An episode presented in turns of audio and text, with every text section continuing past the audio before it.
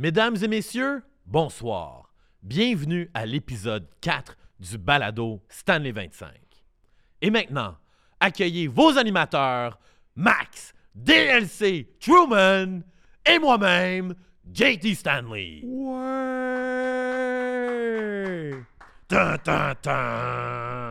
T'arrêtes, t'arrêtes, t'arrêtes quand, mettons, dans ton personnage? Parce que là, le saut, tu le gardes-tu pour l'épisode au complet? Ou? Mais le sou, parce qu'aujourd'hui, on fait un épisode spécial repêchage. Moi, je veux qu'on regarde les années 2011 à 2016 du Canadien.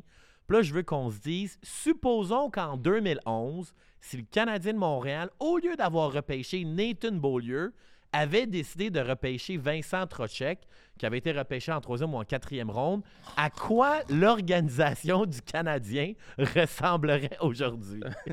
Moi, par exemple, j'avais un autre euh, plan. JT. Ok. J'avais le goût qu'on parle de si t'as beaucoup d'iguanes chez toi, faut que tu tues les iguanes, puis faut que tu te calisses de ce que les voisins voisines vont dire.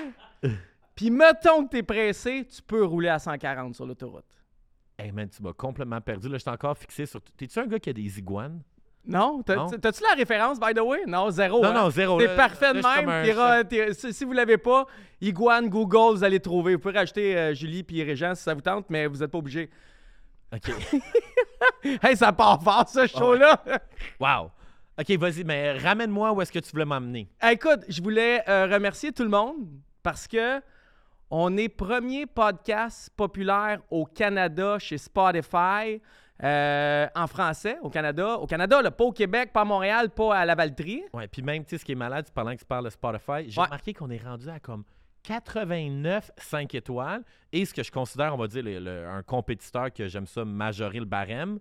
Nous, on a comme 89 en comme 3 épisodes, puis les gars de la poche bleue sont à comme 280. Fait qu'on a comme le tiers des 5 étoiles. Puis eux autres, ça En- fait combien de temps? Ça fait, ça fait combien de temps la poche bleue? 5 ans déjà. Cinq ans déjà? Ouais. OK. Fait qu'on est quand même pas pire. Fait que, mais merci de tout euh, l'amour Ouais. qu'on reçoit, c'est malade. Puis, tu sais, vous êtes pas obligés de nous écouter. Tu sais, on est juste deux caves qui vous jasent de ce qu'ils ont vécu puis d'anecdotes. Fait que, de savoir que vous embarquez avec nous autres sur YouTube, on était à 10, 12, 13, 14 000 déjà vus la semaine passée. J'ai réécouté l'épisode 3. On était comme, on est content, vous êtes 4, 5 000 à nous écouter. Tu sais, vous avez doublé, vous triplez. Fait qu'en tout cas, merci beaucoup. Laissez des commentaires, on vous lit tout le temps. Puis si vous êtes des haters, ben on vous masque, fait qu'on vous lit plus. Tu le fais une fois, je te masque, je te vois plus. That's it. Moi, ce que, mais tu sais, tu parles de haters, là, Ouais. on va peut-être en parler un peu, mais moi, j'essaie de, de penser là, pour la saison prochaine, là, parce que, by the way, là, on va faire plus que 10 épisodes. Là. On va faire les C'est un 10 scoop? épisodes cette année. Ouais, mais là, c'est un scoop. Hey, je me scoop moi-même. Ouais, puis tu me scoopes moi-même. Puis là, il y a des gens qui vont dire, c'est quoi la source? Euh, c'est, pas mal la, la- la source directe. Ouais. Pas mal direct. Je Non, mais je fais- ça en plus. Non, ben parce que t'as-tu vu, j'ai vu quelqu'un sur Facebook qui ont ramené le, un scoop que les Falcons d'Atlanta avaient sorti. Fait qu'il y a une couple d'années, on va dire il y a 10 ans, les Falcons tweet, on va dire, euh, on libère euh, notre corps arrière. Puis là, il y avait comme un pseudo-journaliste, blogueur, qui répond dans le tweet, So- c'est quoi, c'est quoi votre deuxième source? Puis là, les Falcons, ils avaient répondu, littéralement, nous autres, les Falcons. Fait que, tu sais, petite parenthèse, on- on- je prends quand même un peu euh, d'humilité ou de juste de raconter mes, mes échecs. Puis il y a bien des gens qui sont comme, non, non, non, la, la crédibilité, l'importance d'avoir deux sources. Mais des fois, c'est comme, tu peux pas avoir deux sources quand tu parles à la personne direct. Non, puis c'est ce que j'ai réussi- réalisé, c'est que quand tu as deux sources, c'est, c'est pour t'assurer que l'info est véridique. Tu veux deux sources qui n'étaient pas dans le même bar quand Marc Bergevin parlait. Tu veux deux, sources différentes. L'affaire d'avoir deux sources, c'est pour protéger la première. Fait que, tu sais, si tu reçois une info puis il n'y a personne d'autre qui t'a donne, ça se peut que cette personne-là était la seule à l'avoir, puis quand tu la sors, ben tu brûles la première source. Fait que des fois, c'est ça l'important d'avoir deux sources, c'est de protéger la personne qui te parle, chose qu'on n'a peut-être pas toujours faite il y a 10, 12, 13, 14 ans et qu'on fait aujourd'hui. En tout cas, je le fais sur, Ah, là, maintenant, on a on l'expérience, on a un instincteur en arrière, fait qu'on brûlera plus nos sources. Exactement. Mais parlant de sources, je revenais sur l'épisode de la semaine passée, d'un commentaire, tout de suite, le monde, il pensait que l'histoire de l'employé des Ouais. Canadiens qui s'est fait congédier, deux, trois personnes ont mentionné Marc Dumont. Marc Dupont, Marc Dumont? Marc Dumont. Marc Dumont, que lui, il faisait des podcasts chez le Canadien. Il était très réseaux sociaux un peu. Puis il y a beaucoup de gens qui ont demandé à, à- qui pensaient que c'était Marc. Puis tu sais, moi, j'ai décidé de faire ma démarche journalistique. Ouais, due diligence. Puis j'ai essayé de le aller, contacter euh, directement, autant sur Twitter, autant par, euh, par courriel, que même toi, tu as essayé de le contacter sur son Ah, je l'ai appelé, il a changé de numéro de téléphone. Puis après ça, tu n'as pas de réponse. Puis je pense qu'encore une fois, en 2024, il faut vraiment tomber puis on est en train de tomber dans un moment de vérité. Puis c'est comme, il faut que tu donnes la vérité le plus vite possible. Tu sais, regarde la beauté de la chose du podcast qu'on fait. J'en reviens pas le feedback que j'ai instantanément de tellement d'organisations, d'agents, de joueurs qui viennent tout de suite remettre les pendules à l'heure. Tu sais, autre exemple, ton histoire sur la nounou. Ouais. Moi, dans le fond, au Canadien de Montréal, il y en a trois. Fait que tu as un gars C'est des nounous différents, ils Ouais, ouais, pas le même rôle, exact. mais tu as un gars qui est vraiment au bureau, qui fait vraiment tout le volet administratif, préparer le camp des recrues, le booking, le calendrier. Puis après ça, autant chez le Canadien, puis un autre gars chez le Rocket de Laval, que eux sont sur la route avec les joueurs qui s'occupent des demandes, on va dire, récurrentes. Genre, le restaurant de l'hôtel, il est fermé, peux-tu me commander de la bouffe? Ou genre, j'ai besoin d'une bouteille d'eau avec des électrolytes, peux-tu aller me chercher? C'est pas les seuls, hein, parce que CF Montréal ont un, ont un monsieur, là, genre un gars de, je sais pas, 25-30 ans, 6 pieds 2, 6 pieds 3, 6 pieds 4. Puis on était au camp euh, il y a deux semaines, euh, c'était à Marie-Victorin. Vince, là, euh, Vince, Max, t'es pas assez précis, là. Sois, sois précis parce que sinon, on va se faire challenger. Mettons 6 pieds 3. Ok, parfait. OK? Puis il est sur le bord des lignes à Marie-Victorin, puis il regarde la pratique, mais il, fait rien. Puis là, après la première journée, je demande à euh, Tony Marinaro, Nelton là, d'autres mondes. Personne ne sait c'est qui. Deuxième journée, je pose des questions et personne ne sait c'est qui. Troisième journée, je suis allé voir Pat Vallée, puis je allé voir euh, Tristan qui s'occupe des relations avec les parties prenantes, les médias. Puis on m'a dit que c'était justement cette personne-là suit l'équipe sur la route ici, puis s'occupe de toutes ces affaires-là. Fait que c'est probablement la nounou du CF Montréal. Fait qu'il n'y a pas juste le Canadien qui a une nounou, toutes les équipes en ont. Là, qu'on en ait trois chez le Canadien, c'est quand même gros. Mais celui dont on parlait que Régent n'a pas eu peur de nommer, bon, on va le nommer, c'est pas nous autres, là, mais Mitch. Ouais. Mitch, je pense pas qu'il bouque rien. Je pense que Mitch, il est là pour vraiment surveiller les gars. Être là avec eux autres et s'assurer qu'ils fassent pas de niaiseries. Mais le Mitch, Mitch est-tu genre le pusher aussi? C'est celui qui colle. euh, tu sais, celui qui réserve la banquette au pari? euh, OK, je vais te parler de Marc, puis on revient au pusher, OK? Ok, parfait. Marc Dumont, sur Ah son oui. LinkedIn, Ouais. c'est écrit Content Creator puis Fan euh, Liaison for euh, Montreal Canadiens. Fait que, il crée, du con- il crée du contenu, il créait en fait quand il travaillait pour le Canadien et euh, il faisait la liaison avec les fans. Il faisait souvent des vidéos avec les joueurs, des Ouais. trucs. Je pense pas que c'était lui qui avait le mandat de programmer des trucs sur les réseaux sociaux. Donc, j'ai pas deux sources, j'ai pas de confirmation, mais je ne crois pas que le leak des infos, c'était Marc Dumont. Fait que, tu sais, Moi aussi, Juste pas qu'on aille avec des, euh, des Hey, c'est Marc, c'est Marc, parce qu'il y en a qui étaient sûrs que c'était Marc. Ouais. Je ne pense pas que ce soit Marc. Ok, parfait. Euh, pusher. Pusher, pusher ou hater? Ou les deux? Euh, Qu'est-ce qu'en premier? Euh, Arnaud, pusher ou waiter? Pusher. On m'a raconté une bonne histoire parce qu'on parlait des nounous Ouais. qui sortaient avec les gars d'un bar. J'ai reçu un coup de fil. C'est quelqu'un du milieu artistique. Ce gars-là, il a eu un été. Un été, on dit un été. Ouais. Sinon, ton ça, t'es pas crédible. T'as une faute d'orthographe. pas Puis crédible, on, ce on gars-là. pas couper ici. Euh, la preuve qu'on peut couper, on va couper là. Hey, de retour au euh, Stanley 25 podcast. Euh, cette personne-là du milieu artistique, l'été où on a embauché beaucoup de joueurs autonomes chez le Canadien et où on avait échangé un défenseur pour mettre la main sur un attaquant qui venait d'Alaska. Si vous ne trouvez pas c'est qui, vous êtes vraiment mauvais. Genre a de une- personne pas capable de scorer pendant un an. Ouais.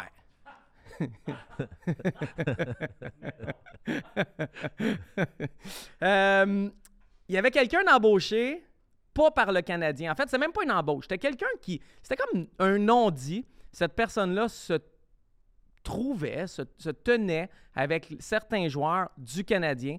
L'organisation avait pas de. était pas derrière ça.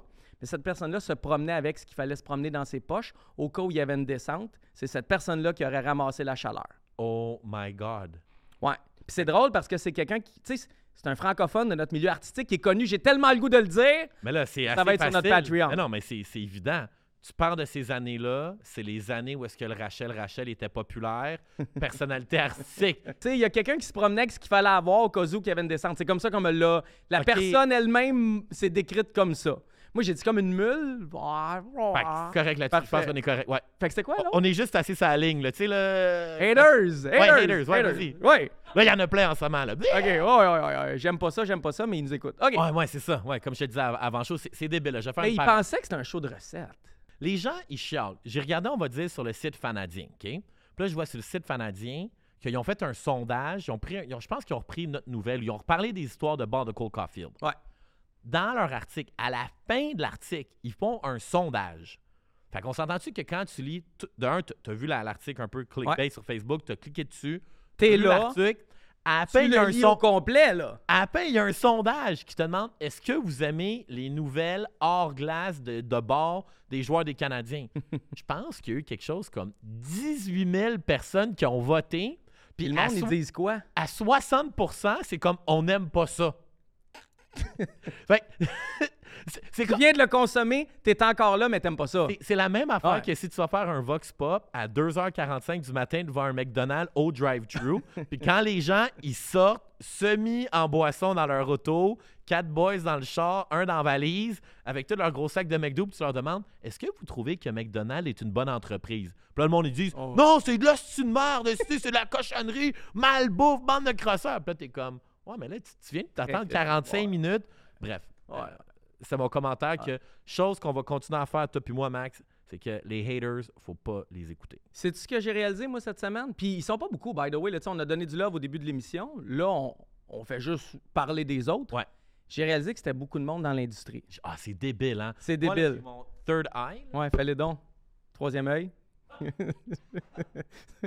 T'es lettre quand Ouais. tu fais ça. Je te raconterai ça, par contre, à un moment donné. J'ai eu- j'ai vraiment eu un third eye awakening à un moment donné, mais ça va être pour un autre épisode. OK. Mais oui, tu sais, il y, a- il y a des gens dans les commentaires qui disent Ah, euh, on n'aime pas ça quand vous parlez d'anecdotes ces autres médias. Là, maintenant, je le sais tout de suite que c'est probablement quelqu'un Qui travaille. qui travaille pour là puis qui veut défendre son organisation, puis c'est bien correct. Mais de l'autre côté, quand je regarde les chiffres, notre podcast pogne parce qu'on raconte des histoires de party, puis on raconte des histoires de Miliafel. Puis pourquoi ils veulent pas, tu sais, pourquoi ce- ce- ces gens de l'industrie-là aiment pas ça? Premièrement, ils savent très bien que c'est intéressant et surtout, ils peuvent pas y aller. Ils ne peuvent pas sortir ces choses-là parce que leurs boss veulent pas, parce qu'eux autres veulent se donner la bonne conscience journalistique, puis parce que s'ils vont là, ils vont perdre comme la proximité que les joueurs avec l'organisation. Nous autres, on s'en fout même que si jamais j'étais dans le vestiaire du Canadien pendant une saison complète, le podcast serait moins bon. Moi aussi, je me mettrais à raconter moins d'affaires ici. Puis au final, ça serait moins bon. Fait que, tu sais, eux autres, ils voient quelque chose qu'ils ne peuvent pas faire et ça les dérange de voir deux caves, toi puis moi, qui le font et que ça a un certain écho dans le, dans le paysage. Fait que, tu sais, mais, mais j'ai réalisé ça, il y a beaucoup de gens qui vont aussi te dire Hey, c'est bon ce que tu fais. Beaucoup de gens qui vont Hey Max, ça fait longtemps, ça fait longtemps, puis tu tournes, puis c'est les premiers qui vont aller commenter sur Moi, de toute truc. façon, le seul événement que je veux être invité par le Canadien de Montréal, c'est la parade de la Coupe Stanley. Puis il m'a tout faire pour m'arranger pour être dans un char allégorique. OK. Ça, c'est ça, c'est mon, c'est mon seul Mais je suis obligé d'embarquer? Non, moi, je peux juste aller comme la voir. Je suis pas obligé d'être dans le char avec toi. Ah, moi, je vais être dans le char. Parfait. Je vais trouver une façon, là, au pays. Moi, je rêve d'être laid back sur le bord de la rue, là, puis de te voir passer. Ah non, je vais me euh, strapper en dessous du char, attaché. Il m'a trouvé une façon, mais je vais être dans un char allégorique à la parade de la Coupe Hey, je suis allé voir la parade des Alouettes, by the way. Euh, tu sais, juste parenthèse, le show, c'est Oui. c'est- c'est bien des parenthèses. Euh, C'était spécial.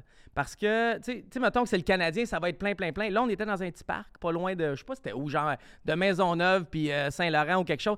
Tu sais, c'était pas si gros que ça. C'était correct, c'était le fun, j'ai eu du plaisir, mais c'était c'était petit quand même. Fait que j'aimerais ça avoir une grande parade du Canadien. Dernière chose, j'ai parlé avec un. euh, ben, dernière chose sur les haters.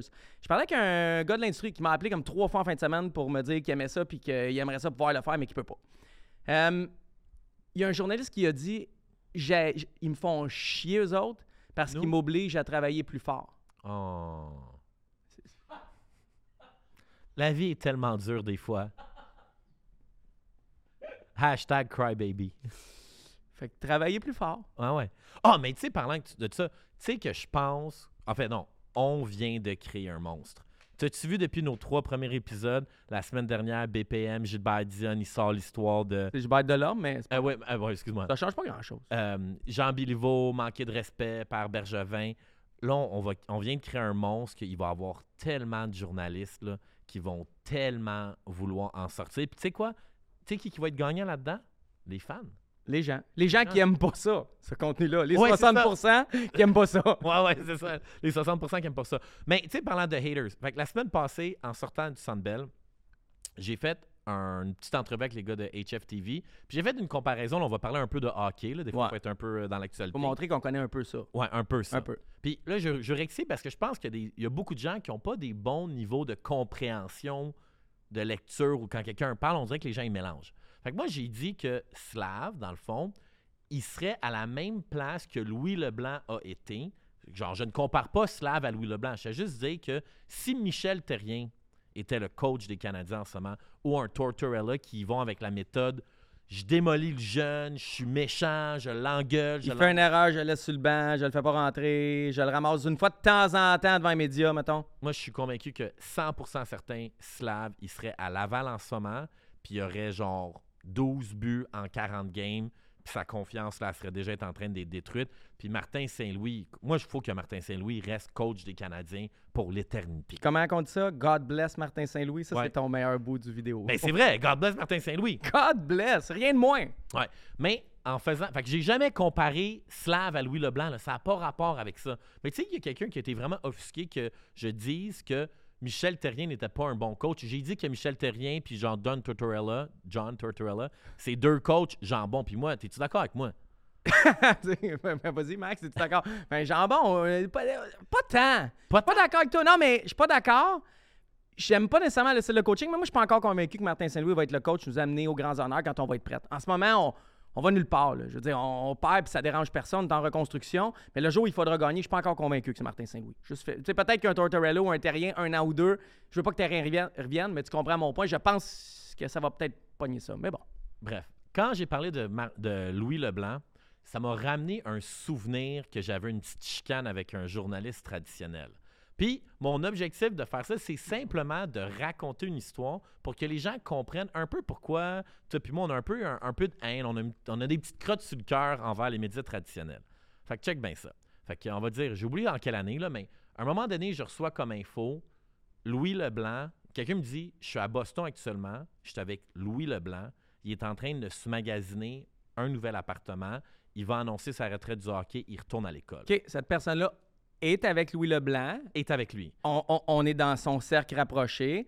Louis Leblanc était rendu où dans ce temps-là? Était-tu au Canadien? Son contrat, il appartient. On n'est pas trop. En tout cas, c'est un flou, là. Ouais, Et toi, tu as comme info d'une personne qui est là directement Ouais. que Louis Leblanc se magasine quelque chose parce qu'il va annoncer sa retraite puis s'en aller étudier à Harvard, me semble. Ouais, chose il là. OK. Fait que moi, la personne, puis j'y fais confiance, ami personnel.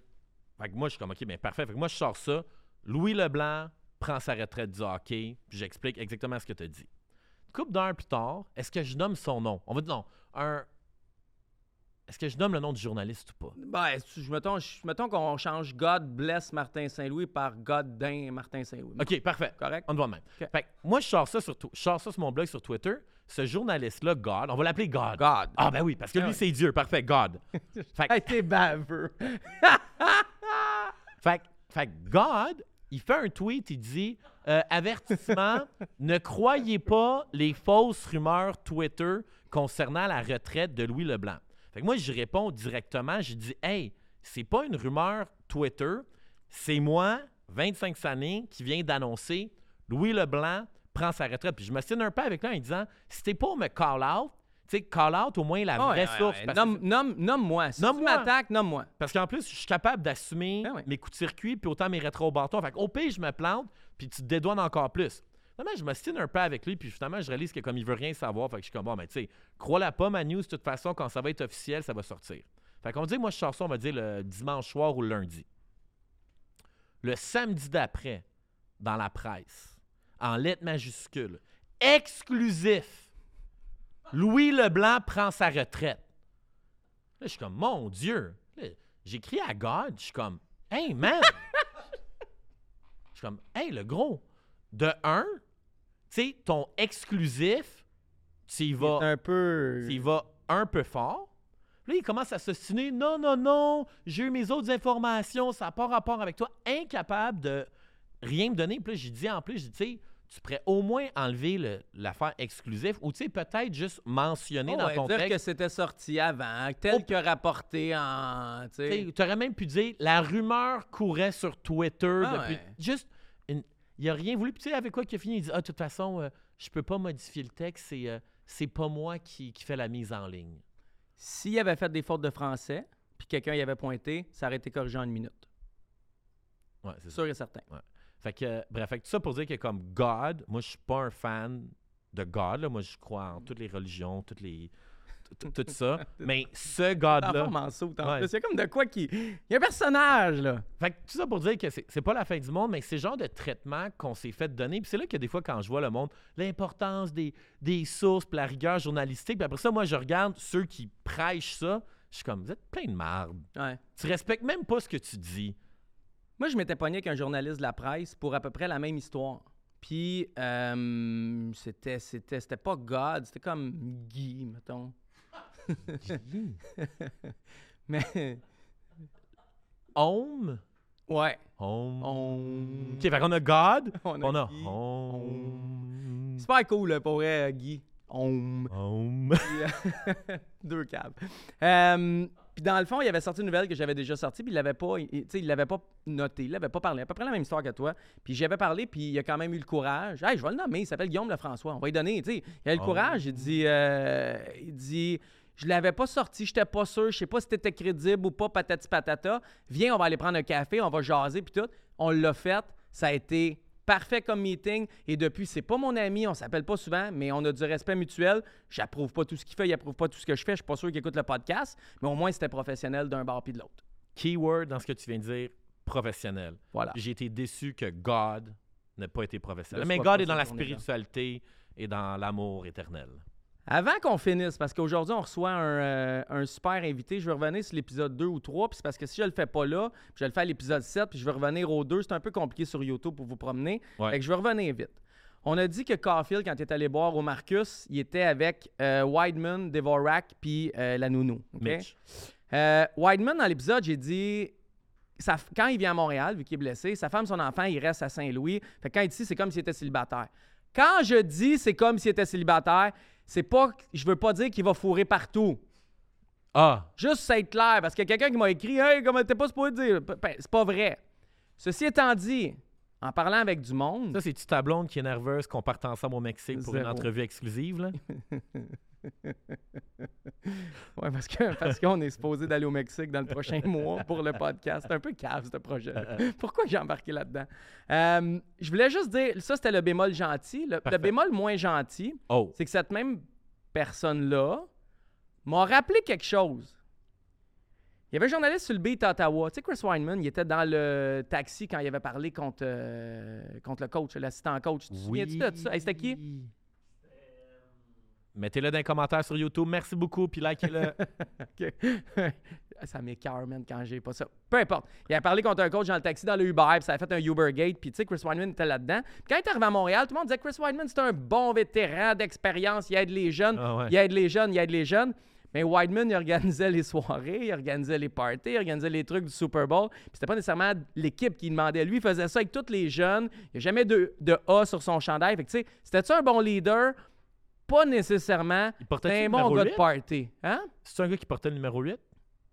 Je le nomme depuis tantôt, Chris Weidman. Ouais, non, mais y a-tu déjà porté le numéro Je 8? sais pas. Ah non, juste faire une tendance avec des, des fois des joueurs, les gens ils pensent que ah, c'est tellement un bon vétéran, mais dans le fond, pas tant.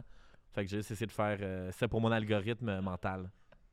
J'aime ça faire des. Vu qu'on est dans la spiritualité, tu sais, les, les chiffres, les, les nombres, le positionnement de la lune, le hum. Hum, hum. Fait que tout ça pour dire que dans le fond, t'es en train de dire que Chris Weidman, c'était pas un bon vétéran.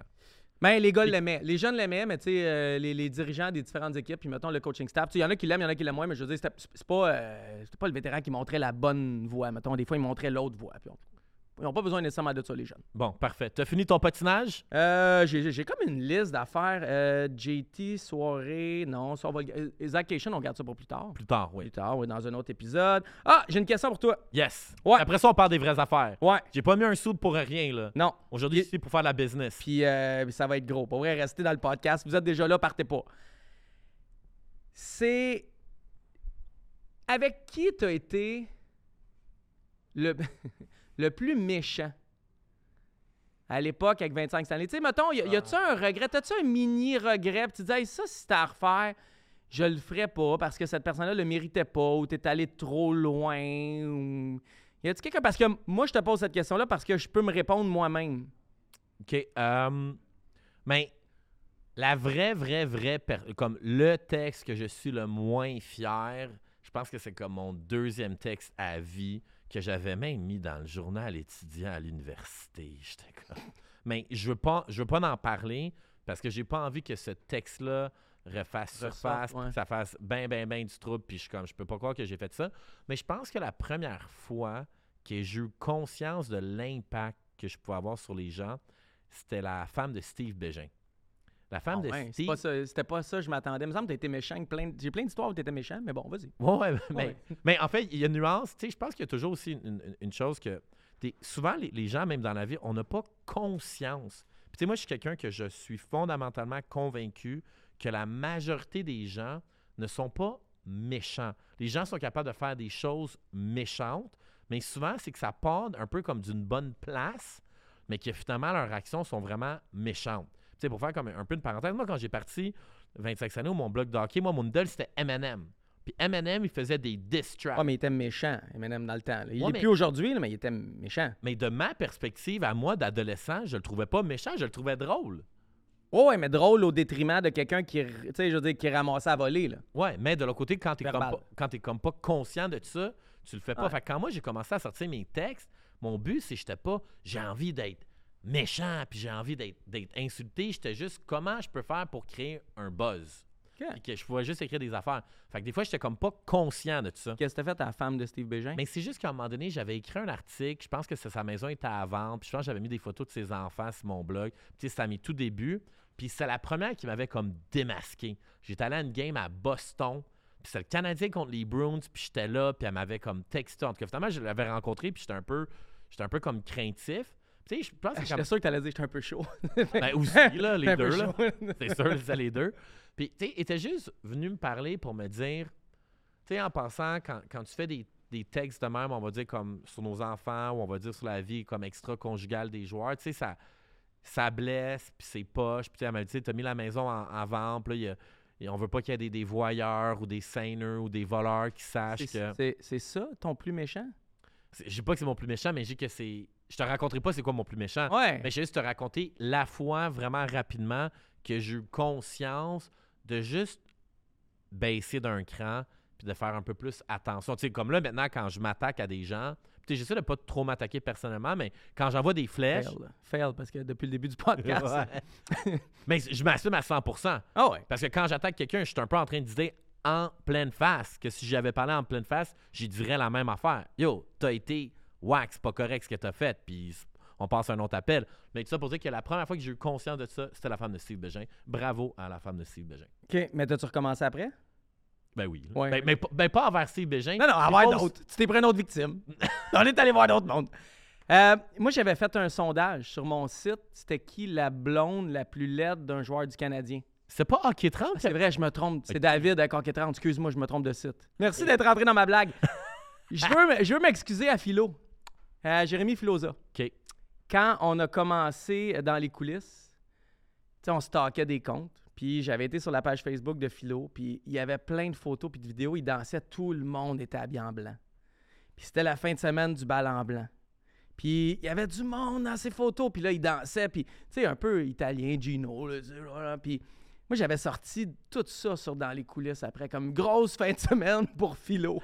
Mais tu sais, c'était tellement privé, c'était le mariage à sa sœur. Ils avaient mal, ils avaient mis comme public à tout le monde, ils savaient peut-être pas comment ça marchait. Je me suis tellement senti mal. Puis ils m'avaient donné de la merde, ils m'avaient bloqué. Puis ça a dû prendre deux, trois ans, puis j'étais pas bien que ça. Puis un moment donné, j'étais allé voir le Canadien, il était en série, il faisait un tailgate dehors, Philo, il était là. Puis je suis allé le voir, salut Philo. Tu sais, j'ai pris mes couilles, là, je veux dire, je m'assume. Je allé voir, je salut Philo, man. Tu fais de la bonne job, tu méritais pas ça. Je m'excuse. Tu m'as fait grandir. C'était privé, c'était tes affaires avec ta soeur. Puis cette journée-là, il m'a regardé dans les yeux. Puis tu sais, comme, hey, man, tu sais, thanks. T'as, t'as du courage, tout. On s'est pas parlé tant que ça. Mais depuis genre 4-5 ans, on, on a appris à, à se connaître. Puis tout, je l'aime beaucoup aujourd'hui. Fait que, tu sais, j'ai tellement. ma foi, été le plus méchant sur le web, c'est avec lui. Puis aujourd'hui, c'est un des gars que je respecte le plus dans le game. Puis c'est un fucking vrai philo. Fait que voilà, c'est la fois que j'ai été le. Moi, plus juste te dire que je ne serai jamais fâché contre toi si tu mets des photos de moi au ballon blanc. tu sais, j'allais au ballon blanc? Non. Il y a beaucoup de gens qui rient du ballon blanc, là, puis on va finir ça là-dessus. Oh ouais. notre invité. Clo- close rave. Ouais. Ouais. C'est vraiment un bon party. T'as Ah. déjà vu des joueurs du Canadien? Sans les nommer. Pour vrai, t'as déjà vu quelqu'un, un dirigeant, un joueur, un ancien joueur, quelque chose? Pas au ballon blanc. Non? Mais. non. Oui, non, ailleurs, oui, là, mais Ben, ballon- non, mais, mais ballon blanc, comme beaucoup de gens font des jobs, mais les gens qui vont au ballon blanc, c'est vraiment un bon party. La musique, l'organisation, les DJ, surtout que le ballon blanc, c'était avant que le EDM devienne aussi populaire. C'est quoi EDM? Ouais, mais c'est ça, là, check. euh, on passe à Ouais, l'invité. Donc, on va comprendre un peu plus pourquoi je t'habille en dessous. Ouais, c'est ça. J'ai l'air d'être ton client, puis toi, un avocat, genre, qui va me sortir de la merde dans les prochains jours, prochaines semaines. Euh, juste vous rappeler de vous abonner 9 millions sur YouTube, 9 millions sur tous les réseaux sociaux. Maxime Truman, sur les réseaux sociaux. Jay. Ah, toi, c'est compliqué. Ah, je le sais. J'ai pas de nom. Lui, abonnez-vous pas, OK? Un moment donné, il va, Ouais. être, euh, un moment donné, il va être disponible. On vous raconte des anecdotes, des histoires de nos vies. On invite euh, peu de gens depuis le début de la saison. En tout cas, les gens viennent, ils restent pas longtemps. Cette semaine, on a le temps d'entendre des anecdotes et on a le goût d'entendre des histoires de quelqu'un qui été euh, dans une chaise que toi puis moi, on n'ira jamais, même si on travaille bien fort. On reçoit... Faudrait juste qu'on devienne vraiment, vraiment riche puis qu'on s'achète un club de la NBA. Ça arrivera pas. Cette semaine, on reçoit Kevin Gilmore, euh, ancien, euh, ancien VP. En tout cas, il y a eu plein de adjoints au DG, euh, plein de trucs chez le Canadien, chez le CF Montréal. Kevin, salut. Bonjour, ça va? Très bien vous-même. Moi, j'ai une question rapide, OK? OK. Parce que on, on, on t'a. Est-ce que je peux tutoyer? Oui, absolument. parfait. Ouais, puis attends, puis parenthèse Ouais. aussi, là, moi puis Max, on est deux gars vraiment intenses. Des fois, on pose des questions un peu crunchy. OK. Fait qu'on va se faire un safe word. Si jamais tu ne sais pas répondre à nos questions, tu vas juste dire safe word ou time out. On va passer à la prochaine question. Moi aussi, je peux être intense, fait que vous pouvez servir du même mot. Hein? OK, parfait. Excellent. J'aime ça. yes, sir. C'était comment travailler pour Jeff Molson? Parce que Jeff était le président au toi et le Oui. proprio majoritaire. Tu sais, quel genre de leader c'est, Jeff Molson? Écoute, Jeff, euh, il a acheté l'équipe en 2009. Euh, moi, je faisais déjà du travail pour l'équipe en tant que consultant. Je travaillais pour Pierre Gauthier, du côté hockey. Je l'aidais, je l'aidais du côté administratif du hockey parce que lui, euh, on se connaissait d'Anaheim, euh, il savait ce que j'avais fait à Los Angeles. Il, il était là avec Bob puis Je pense Bob que Bob était, s'était retiré un petit peu. Il restait Il- Pierre à la fin. C'est ça, avec tout Ouais. ce qui s'est passé, oui. Fait que je faisais un peu de travail avec, avec euh, Pierre Gauthier. Euh, je connaissais Pierre Boivin depuis longtemps parce que à cause de quand j'étais avec Anaheim, quand j'étais avec les Kings, etc. Et puis tout d'un coup, euh, Jeff annonce qu'il va engager un COO. Fait que moi, je contacte, euh, je dis à Pierre, j- j'appelle Pierre Boivin, je dis Pierre, c'est quoi l'histoire? Tu sais, Parce que moi, euh, petite histoire, quand, j'ai rencontré mon épouse, elle, venait de- elle vient de Montréal, elle déménageait à Los Angeles, puis elle me dit Promets-moi qu'on retourne jamais à Montréal. Uh-oh. Non, parce qu'elle était dans le domaine de la restauration, puis c'est un petit monde, puis elle se trouvait vraiment tu sais, renfermée ici. Puis Los Angeles, tu peux être anonyme, tu peux être n'importe quoi, puis tu sais, Ah, it doesn't matter. On pourrait demander à tous les gens qui nous écoutent, tu as le choix de choisir Los Angeles, Montréal. Oh, oui, c'est ça. Ben, tu sais, C'est. Puis j'avais promis, j'ai dit, OK, je te promets qu'on retourne jamais à Montréal, à moins que j'ai une job avec le Canadien de Montréal. Puis elle, elle s'est dit dans ce temps-là, elle dit, ben, ça arrivera Arrivera jamais. OK? Fait que euh, je contacte Pierre Bovin, il dit, écoute, appelle le, le, le, le- le headhunter qui s'occupe de ça. Je l'appelle, il dit, ben, écoute, Jeff, c'est un anglophone, euh, ça prend quelqu'un qui est vraiment francophone. Je commence à y parler en français, puis je dis que ma mère, c'est une tremblée. Fait que il dit, OK, on peut te considérer. Il y avait le critère francophone? Si tu n'avais pas été un moitié tremblé, tu n'aurais pas eu l'entrevue? Non, non, non. C'était un des critères. Il voulait quelqu'un vraiment pour balancer ça avec Jeff un peu, je pense. Euh, Pierre Boivin était francophone. L'idée, c'était que Jeff prendrait le poste de président, puis le CO ferait beaucoup du travail que Pierre faisait du côté affaires. Donc, il cherchait quelqu'un qui était francophone, qui pouvait vraiment, pas, pas- pas point de vue partisan, mais plus faire affaire avec Québec Inc. Tu sais, avec quelqu'un qui peut leur parler. Ouais. Fait que, euh, non, j'ai rencontré Jeff, je suis venu ici pour une entrevue, puis euh, ça a super bien été.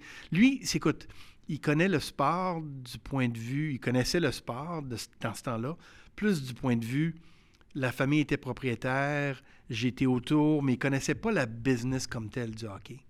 Donc lui, il m'a embarqué pour vraiment prendre ça en charge. Mais c'est ton boss. C'est mon boss, oui, C'est spécial d'avoir un boss en haut de toi qui connaît moins la business, en fait, qui la connaît pas. Ben, il, il connaît la business à 30 000 pieds, mais il connaît pas la business de façon granulaire ou, tu sais, euh, vente de billets, marketing, euh, tu sais, broadcast, tout ça. Moi, je la connaissais parce que je l'avais fait. Ça fait que c'était- un très bon mix parce que lui, en, en fait, compte, euh, Jeff représent- représentait le sauveteur de l'équipe, tu sais.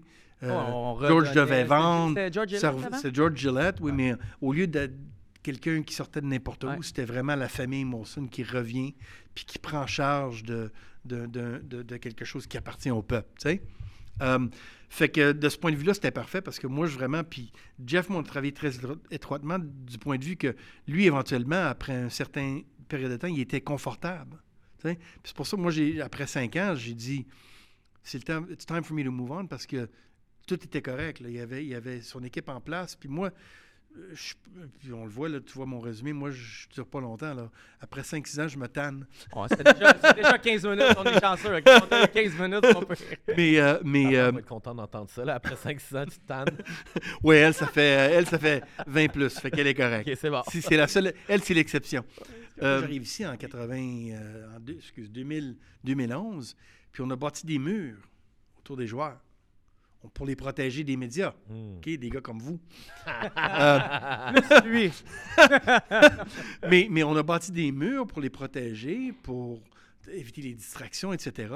Mais en faisant ça, on a perdu la- l'opportunité de créer des connexions avec des nouveaux partisans. Fait qu'on s'est dit, écoute, au lieu d'essayer de faire des choses sur des...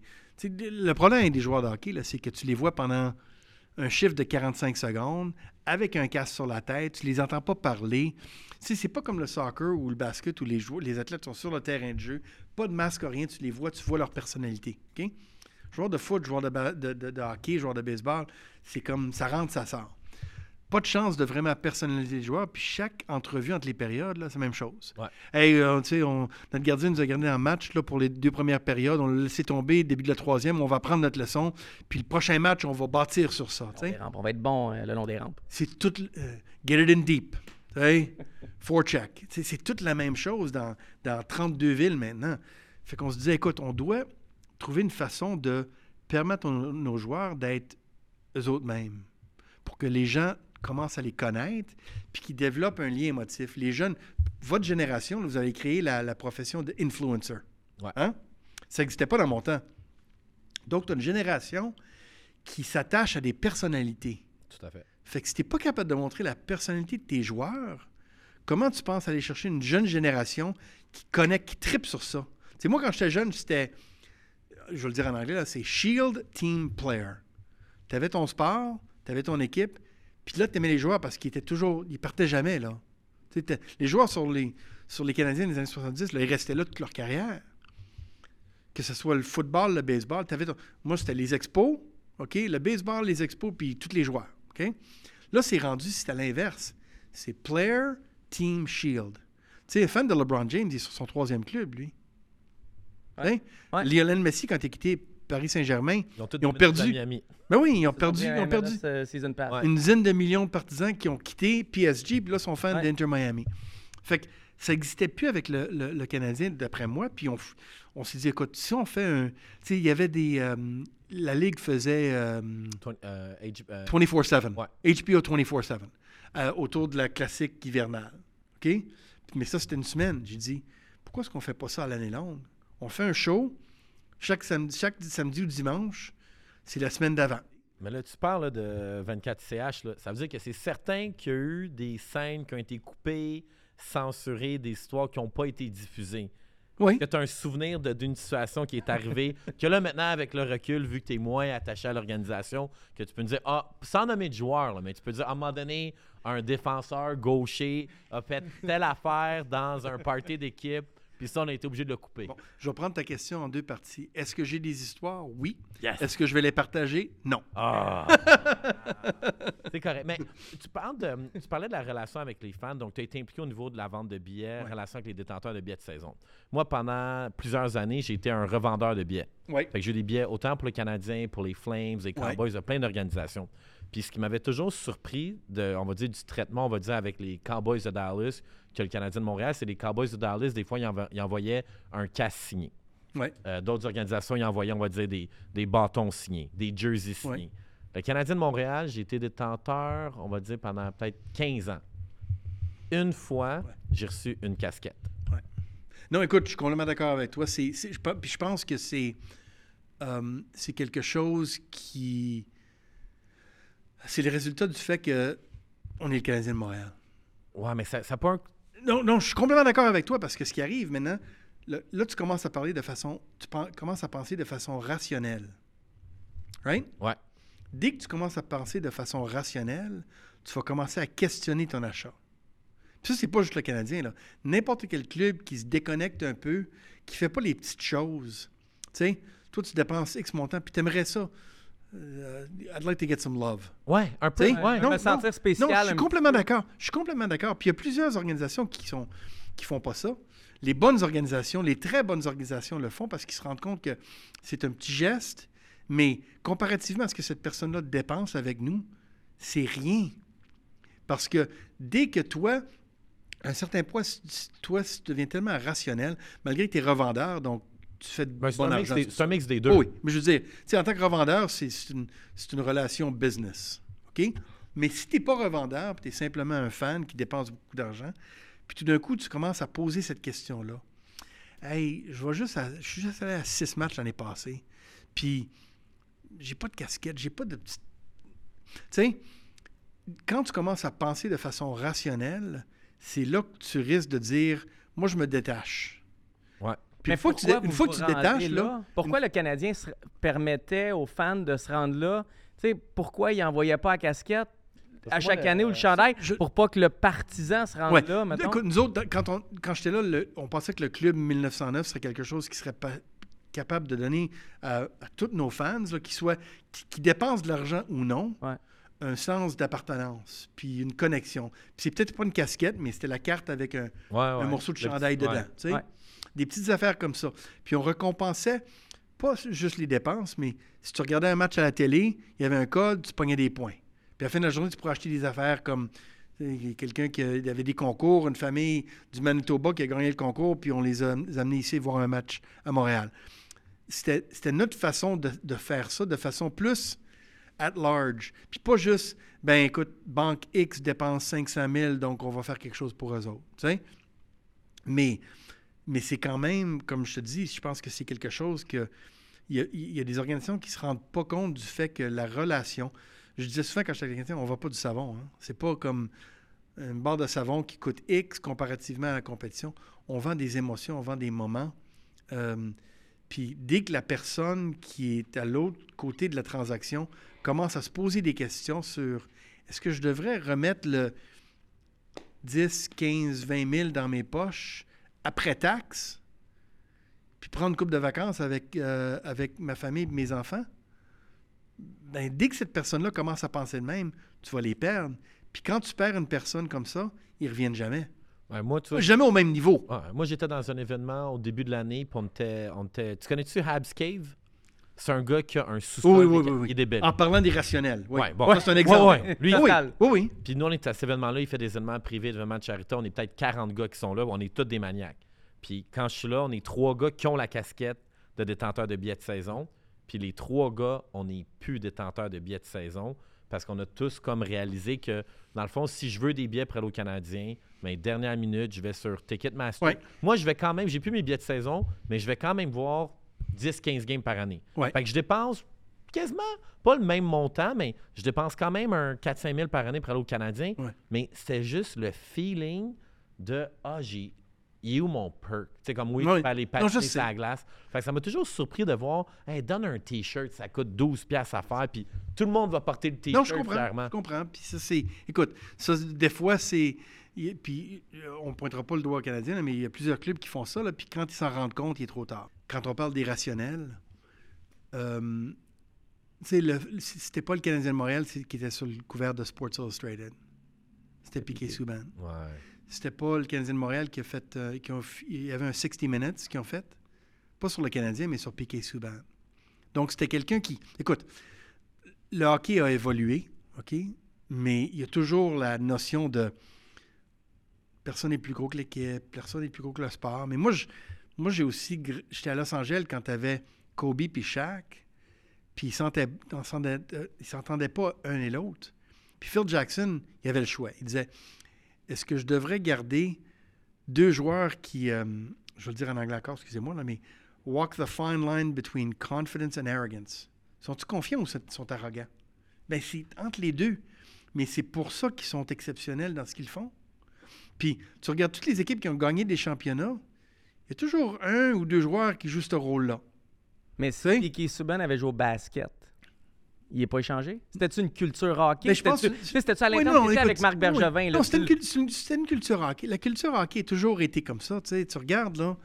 Puis moi, écoute, je vais être honnête, je trouve que le hockey, c'est un des sports qui n'a pas vraiment évolué du point de vue même affaires ou point de vue gérance parce que c'est encore des gars de hockey qui sont des. Moi, je, je me suis passer sur trois jobs de GM quand j'étais assistant DG avec le, Par les- des les gars de Kings. hockey? j'ai, j'ai- j'ai- genre, j'ai- moi, j'ai développé un, un plan de stratégie de 100 pages pour les docs que le propriétaire, propriétaire a lu de couvert à couvert. Mais, parce que lui, c'était pas un gars de hockey, il s'est fait dire qu'il devrait engager un gars de hockey. Donc, il a engagé Brian Burke. Ils ont gagné une coupe, all good. Euh, Toronto je cherchais un DG, j'étais en Europe, je leur ai parlé, euh, je nommerai pas la personne à qui j'ai parlé, mais j'ai dit, vous êtes dans un marché là où pendant des années, vous êtes half pregnant. Vous êtes presque dans les playoffs, pas dans les playoffs. Vous échangez des jeunes pour des joueurs de 32 ans ou des- des choix de repêchage. Puis, si vous accédez aux playoffs, vous sortez dans la première ronde, puis vous repêchez 16e. Si vous n'êtes pas dans les playoffs, vous repêchez 12e, 13e, 14e. Donc, jamais dans le, Ouais, dans le ouais. top 5. Dans le no man's land. Fait que j'ai dit, vous êtes dans un marché, honnêtement, où vous pouvez peut-être dire, écoute, on scrape tout, là, puis on, on- on va bâtir ça de la bonne façon. Puis ils m'ont jamais rappelé. Est-ce que tu avais fait. Puis ils ont engagé. comme- ils ont engagé- ils ont- oui, j'ai. Non, j'ai- Attends, est-ce Oui. que tu as fait la même un moment donné à Montréal, à Marc Bergevin puis à Jeff Molson? non, non, non, non, non, non, mais. non, non, mais je, je- je m'essayais, tu. Parce que moi, j'étais là du côté business, là. Ouais. Moi, je me suis- moi, dès le début, j'ai dit à Jeff, je ne me mêle pas du côté hockey. Marc, je ne m'en mêle pas du tout du côté hockey. Je suis pas là pour.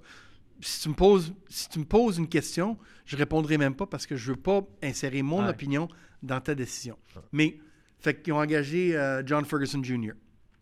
Puis quand j'étais avec les Kings, Dave Taylor a été euh, mis de côté. On m'a demandé si j'étais prêt à prendre le poste de G- DG. J'ai dit oui. Deux semaines plus tard, ils ont décidé d'engager Dean Lombardi. Parce que je n'étais pas un gars de hockey. Fait que tout ça pour dire que j'ai toujours trouvé que le hockey est un des sports où euh, ça, reste pareil. Dans, que- dans quel autre... Mais tu sais, si, si- si t'es t'es une banque, OK? Puis euh, ton, ton, ton président prend sa retraite. Euh, tu dois le remplacer. Est-ce que tu engages euh, le vice-président qui est jeune, qui est prêt à prendre le poste, ou le président d'une plus petite banque qui est prêt à prendre la prochaine Grosse étape pour une grosse banque, ou tu engages quelqu'un qui a été euh, mis de côté quatre ou cinq fois comme président de banque? C'est incroyable. Le hockey va réengager le sac à DG, le sac à coach, le sac à. Sauf Kent Hughes. Sauf Kent Hughes. Non, mais c'est ça. Ben ça, une- ils ont démontré une évolution. Là. Ouais, ça, c'était rafraîchissant. Mais oui, mais c'est ça qu'il faut. C'est ça qui manque dans. Parce que tu regardes le baseball. euh, Epstein, il, a- il- il- il- il était avec les Red Sox, quoi, il y a 15 ans? Donc, eux autres, la révolution, ils l'ont faite il y a 15 ans. Tu sais, ils sont allés, ils sont allés chercher quelqu'un qui n'était pas un ancien joueur, un ancien coach, un ancien DG d'une autre équipe qui a perdu sa job. Quelqu'un qui était jeune, brillant, qui était prêt à faire les choses différemment. Puis ils ont gagné.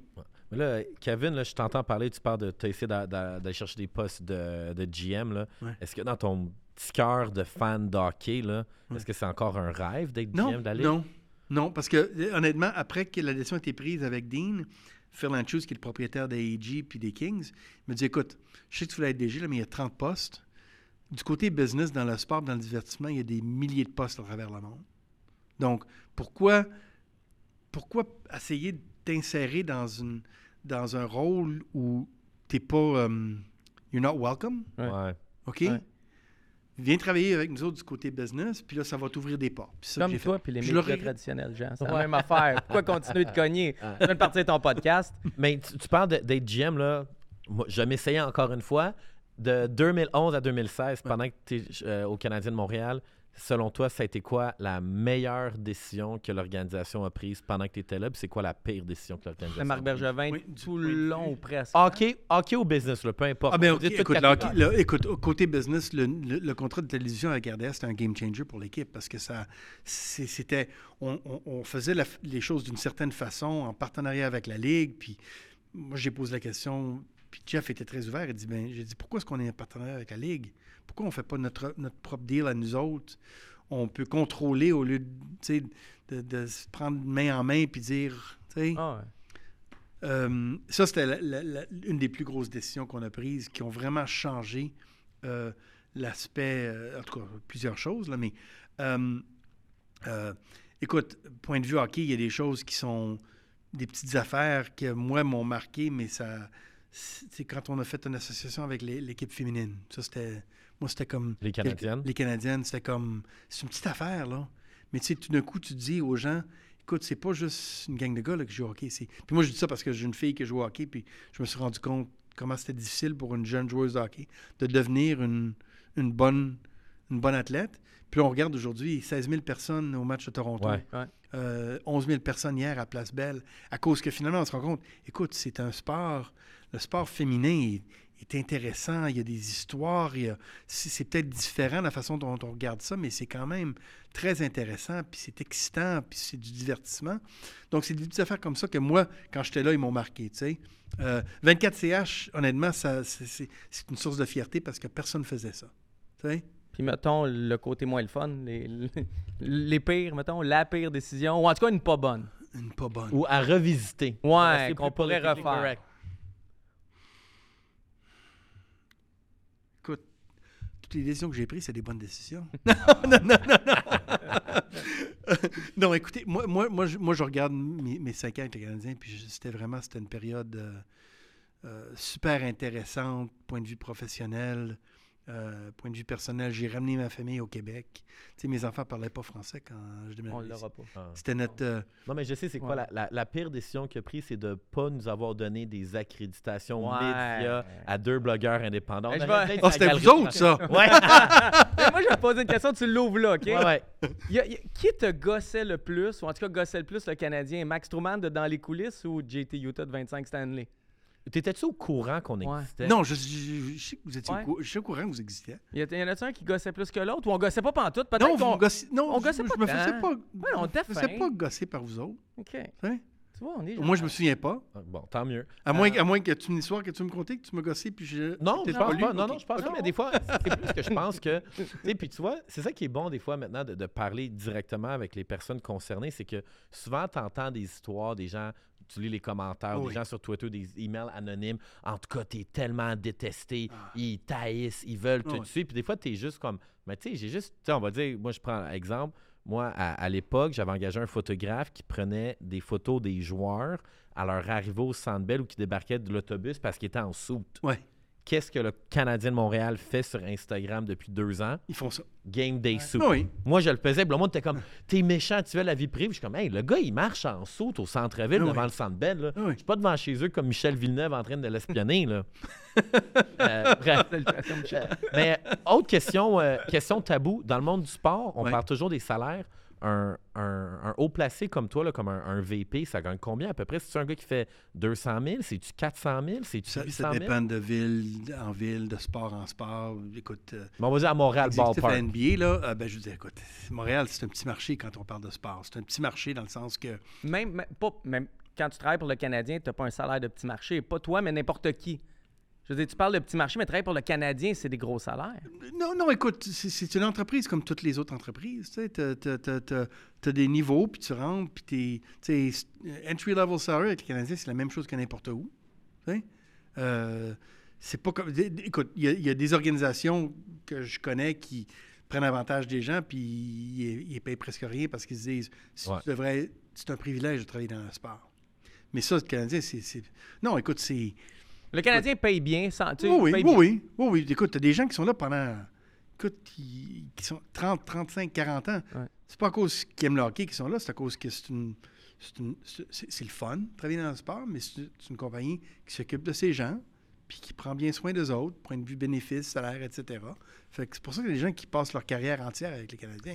Moi, moi, je suis curieux. Tu sais, tu disais que, mettons, il y a des gens qui nous aiment, qui nous aiment pas. Tu sais, pour vrai, Marc Bergevin, c'était pas un fan de nous autres. Tu sais, Pour mille et une raisons, on en a expliqué quelques-unes, mais tu sais, il nous détestait pas nécessairement, mais c'était pas un fan. tu sais. Il était comment, Marc Bergevin, à l'interne? Tu sais, C'était comment travailler avec Marc? Parce qu'autant on entend parler que c'est un joker, euh, Oui. c'est un gars super agréable. Il y a d'autres trucs qu'on entend aussi. Tu sais, C'était comment travailler à tous les jours? Écoute, Mar- Marc, écoute, euh, tu viens de le décrire. C'était un joker, c'était un gars qui était, c'était un bon vivant, c'était quelqu'un qui était sérieux, intense quand c'était le temps d'être sérieux puis intense. Tu sais, toutes les personnes qui ont du succès ont plusieurs euh, faces. Ouais. Ouais. Parce que c'est pas, c'est pas des gens qui sont comme ça toujours, là, qui ont, tu peux pas être toujours sérieux, toujours joker, toujours intense, toujours trop mellow, trop relax, puis avoir du succès. Euh, mais tu viens de le décrire, c'était le même qui était, tu sais. Moi, ça joke avec la tasse de café, là, il me l'a fait comme une dizaine de fois. C'était quoi la joke avec la tasse de café? Il, il prenait une tasse de café, il mettait une cuillère dans, le, dans ça ici, puis il faisait vide, puis il faisait croire de l'échapper sur ta... pour que tu fasses un saut, tu sais. OK, au moins, il mettait pas de laxatif, là. Comme... Non, non, non, non, non, non. Mais, C'est mais, une- c'est une écoute, me- meilleure joke. Meilleure joke. Mais, mais, mais honnêtement, Marc, avant même que je vienne ici, Marc, tu sais, t- tu te promenais dans les arénas, là, puis Marc, c'est un gars que tout le monde aimait. Parce que c'est une bonne personne qui, qui, qui est très gentil, très. euh, sais. Jean? Ouais. Moi, mettons, j'avais quelques questions sur le Canadien, je les ai posées. Ouais. Il t'en reste-tu? Euh, en fait, moi, ma prochaine question, c'était. ah, Mais je fais une parenthèse avec Mais tu sais, je te laisse avec Kevin. Quand on aura terminé le Canadien, j'ai quelques questions au CF Montréal. Parfait. Euh, tu as parlé qu'à tes débuts, tu as fait des négociations un peu avec pour a- amener la franchise Anaheim avec les villes. Ouais. Pendant que tu étais chez le Canadien de Montréal, le centre Vidéotron est en train de se faire construire. Il y a beaucoup de rumeurs qui mentionnent que la raison que Québec n'a pas eu son équipe de hockey, c'est à cause de Pierre-Carl Pelado.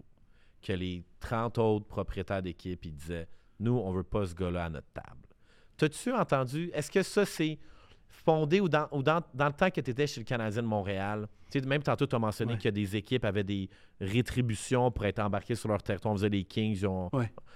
C'est quoi que les autres propriétaires, les autres équipes disaient par rapport Écoute, au retour peux, des je peux- Nordiques? je- écoute, je peux pas parler des- de, de- de ce que les propriétaires pensaient de Pierre Carl ou de Québécois.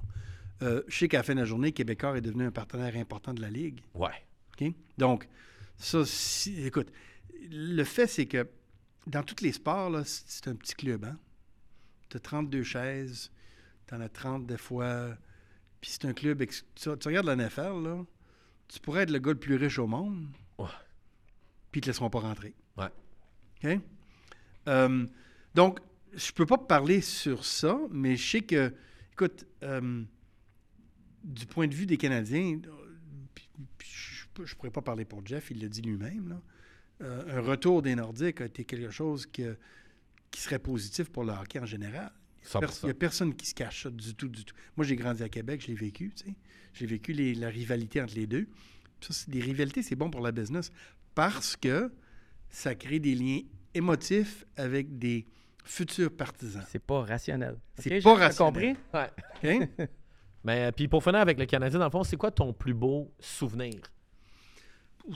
Mon plus beau souvenir. Ou un match, une activation business, ou une rencontre avec. Premier Je me souviens pas jour. de quel match, mais c'était un match à, à New York dans les séries. Je me souviens pas pourquoi, mais ça m'a toujours frappé comme on a gagné en prolongation, je pense. Puis, écoute, moi, j'ai tellement de matchs dans ma tête là, Ah ouais. que je peux pas le dire. Tu sais, il y a des gens qui disent Ouais, c'était en 1980. Moi, je, Non, mais déjà, Kevin, depuis là. tantôt, tu sors des dates avec des années puis des mois, tu m'impressionnes. Moi, j'ai au- Moi, j'ai des souvenirs, mais juste d'avoir des Ouais. dates, c'est pas pire déjà. Oui, mais, mais c'est peut-être, il y a peut-être une coupe de matchs où vraiment je me suis rendu compte, Hey, c'est vraiment spécial d'être ici, là, puis, euh, puis de faire partie de cette organisation-là, parce que on connaît tous ce que c'est. Tu sais, quand tu parles de franchise professionnelle dans le sport, tu tu peux en parler d'une coupe dans le basket, une coupe dans le hockey, puis dans le hockey, c'est les Canadiens, puis les Leafs peut-être, tu mais les Canadiens, Boston, tu c'est- des, des clubs, euh, je dis legacy teams, tu qui ont une histoire qui se rattache tellement à la fabrique du sport que c'est des, des clubs des incontournables quand tu parles du sport.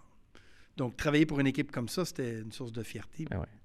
Puis quand, t'as- quand, quand ça a été public que tu travailles pour le Canadien de Montréal, as-tu un, un changement dans ton entourage? Est-ce que les- est-ce que tu as eu une dose d'amour des gens? Ben oui. Ben oui, tout d'un coup, je t'ai invité à toutes les galas, puis toutes les... Ah.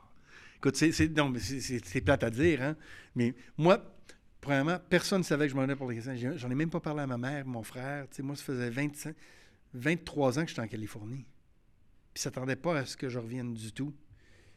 Puis j'ai attendu d'avoir la confirmation pour leur appeler, pour leur dire, en passant, je reviens à Montréal. Combien de temps t'as gardé le secret? Mettons que t'avais le goût de le dire. Ah, j'avais le goût. Le, le processus, c'était pas prendre trois mois. Mais j'étais venu à Montréal, mais j'étais venu à Montréal, puis mais c'était pas. Tu sais, je venais à Montréal souvent, puis je, faisais, je travaillais, je travaillais comme consultant pour le Canadien aussi avant ça, donc c'était pas hors du du normal. Mais, euh, mais non, une fois que j'étais nommé, là, c'était comme. euh, je me souviens. Ça change une vie. il y a quelqu'un qui m'a appelé. Puis il me dit euh, Écoute, j'ai fait mes devoirs, j'ai appelé Phil Shoot pour voir si t'étais un bon gars. Euh, il me dit que t'étais un bon gars. Moi, j'ai un chalet. Si tu fais jamais, tu veux te servir de mon chalet. c'est pas, un- c'est pas un shack en petit Non, bois, je là. suis allé voir Pierre Boivin. J'ai dit Pierre, cette personne-là, il dit Ah non, je sais. il- tu est gossant. ben, il, il aime faire ça, mais si, si tu dis oui, il va te demander pour quelque chose en retour. Euh. Tu Puis là, toutes les galas, puis ma, conjointe était comme Ah, encore un autre gala. Puis j'ai quitté le Canadien, puis ça a arrêté direct là. Ah, ouais. Ah oui, ah oui. Plus d'invitation, plus rien. Non, non, t'es juste Kevin Gilmore, là. Euh, tu peux rester chez vous, ça. Puis quand t'es. Parce que là, tu sais, je fais le lien. C'est pas Oui. vrai. T'es arrivé au CF Montréal après. Là, là, ça recommence encore. Ça a recommencé Oui, oui, savoir, il y avait des galas, oui, pareil, ouais. oui, oui. C'était quoi la différence entre le Canadien de Montréal, qui est comme, tu sais, vraiment une franchise de, de- des décennies, d'un- il y a eu un centenaire, puis tu arrives au CF Montréal, qui est dans un sport moins populaire, plus petite franchise, concession. Tu sais, Jeff Molson, c'est pas Joey Saputo. Ouais. C'est quoi la, la grosse différence? La grosse différence, c'était c'est une- petite organisation qui était très. euh, on pouvait faire des choses rapidement. Tu sais, Euh, comme on dit en anglais, nimble. C'était c'était une petite organisation, puis euh, on va engager Thierry Henry. OK, embarque sur un avion, vas-y, puis reviens-moi, puis dis-moi, laisse-moi savoir comment ça, ça a été, puis si c'est une possibilité. Combien ça coûte? Combien ça coûte? Tu? Ça que- combien, Thierry? Henry? Ah, Moi, j'essaye, tu sais, au pire. non, tu peux essayer, tu peux Mais, essayer. mais mais- je réussirai pas. Non, jamais. OK. Pour Euh, faut faire des shows avec la boisson. Ouais, c'est ça. nos invités chauds. C'est ça qu'il faut faire. On va aller au bordel. Mais c'était c'était comme plus euh, entrepreneuriat, tu sais, dans le sens qu'on pouvait faire des choses, puis euh, tester les choses, faire des choses différemment. Par opposé à, tu sais, avec les Canadiens, c'était comme, c'était « this is how we do things Ouais. c'est ça le problème dans le sport, c'est des fois des clubs, pas par exprès, mais par, tu sais, ça se répète. là. chaque année, au mois de juillet, on fait la même chose, tu sais. Fait que le plus gros défi dans le sport que moi j'ai trouvé pour, pour motiver des gens, puis tu sais, gérer des gens, c'est que, écoute, même si on fait la même chose chaque juillet ou chaque septembre, il faut évoluer, là. Ouais. Parce que sinon, tu tombes dans la routine. Puis tu répètes, puis tu répètes. Puis il y a des gens qui sont confortables avec ça. À répéter, puis à répéter, parce que c'est même qu'on fait les choses ici. Donc, innover, c'est vraiment différent. Mais c'était plus facile avec une petite organisation. Puis moi, je suis curieux. CF Montréal, justement, c'est tellement petit qu'on a l'impression qu'on est collé dessus. C'est minuscule. On peut aller, au- on peut aller voir les entraînements, regarder sur Notre-Dame. Ouais. Le, le stade Saputo, j'ai toujours acheté des billets la journée des matchs et je suis tout le temps là. Moi, je suis un grand fan du CF Ouais. Montréal. Euh, moi, je veux savoir, il y a quelqu'un qui m'a déjà dit Joey Saputo décide, mais il y a un genre de CA. Puis là, tout le monde de sa famille est sur le CA. Puis les grandes décisions, il faut qu'il passe par des membres de sa famille qui sont pas nécessairement là au quotidien. C'est-tu vrai, cette affaire-là? Écoute, c'était, pas de même. Quand, moi j'étais là, moi, moi, j'ai, quand j'ai embarqué, c'était, vraiment pour prendre les choses en main. Il y a plusieurs décisions qui montaient au CA, puis le CA, c'était très petit. C'était, c'était une couple de 3-4 personnes. Surtout de la famille Saputo. Oui, oui. Euh, puis une personne externe aussi. Mais, mais euh, euh, c'était pas quelque chose qui était tellement, tu sais, comme si je veux à la salle de bain, il faut que je m'en au CA. Tu sais, c'était pas de même, là. Sais? Euh, c'était, c'était vraiment. Moi, j'avais, j'avais été donné beaucoup de latitude à, à faire des, certaines choses. Puis il y a beaucoup d'autres choses qui devraient monter, puis c'est normal, tu sais. Parce qu'à la fin de la journée, euh, un club sportif, ça appartient à une famille, un groupe d'investisseurs, puis il y a des décisions qui se prennent au niveau euh, d'organisation, de proprio, pas euh, au niveau de day-to-day. Mais, mettons, tu sais, puis tu sais où je m'en viens, là, je veux dire, le- le- ce qui a marqué Oui. le plus le CF Montréal, c'était l'impact. Ouais. C'est de Moi, j'appelle encore ça l'impact. Ben, moi aussi, j'appelle encore ça. Ben, des fois, je dis CF Montréal, puis j'aime pas les. Il y a des gens qui disent le CF. Tu sais, CF, ça veut dire club de foot, mais ça peut être n'importe quel club de foot. Ouais. hein. Mais mettons que je reviens au rebranding. Ouais. Qui qui a amené l'idée de changer de nom, puis qui qui l'a approuvé au final? C'était-tu ton idée? C'était-tu l'idée de Joey Saputo? C'était-tu le CA? C'était... Comment ça s'est passé? Parce que c'est énorme, Non, mais je pense que ça, c'est quelque chose qui existait déjà avant mon arrivée, qui avait été. l'idée de changer de nom. Peut-être, tu sais. Peut-être. Ouais, il y avait des rumeurs. Il y avait même parlé de l'OM même en mode quand il, avait fait, quand il avait fait le shift à la MLS, il y avait eu des discussions est-ce qu'on change de nom? Oui, mais ça Donc, avait c'était pas été- nouveau, ça. C'était pas nouveau. Euh, et puis, comme je t'ai dit, il y a des décisions qui sont, qui sont prises. Moi, écoute, moi, en tant que président d'un club, c'est pas comme si je peux décider à moi-même de faire X, Y, Z qui a un impact comme ça. Fait que ça, ça a été une décision qui a été prise organisationnelle, puis au, ni- au haut niveau. Là. Mais mettons, pas- tu sais, il y a tout le temps quelqu'un qui pilote ces grosses décisions. Oui. C'était qui le pilote? C'était-tu toi? C'était-tu Joey? Non, il y avait une équipe. Mais il y a sûrement une personne qui voulait plus qu'on change de nom. Non, la volonté était là à travers. Sinon, on ne change pas de nom. Ben, si, si t'as pas la volonté de tout le monde, tu le fais pas. Puis y avait-tu du monde qui était un peu sur le frein? Je sais pas s'il y avait du monde qui était sur le frein à, d'autres niveaux, là, mais au niveau décisionnel, Tout le monde était all-in avec oui. cette décision. Ouais. Puis quand ça avait sorti la rumeur, ben, je m'en souviens, ça m'a tellement marqué. ouais. Ça paraît, hein? Je pense- je suis comme émotif. Il y avait une tempête de neige cette journée-là? Ouais, puis non, mais j'étais pas rationnel, OK? Pour revenir.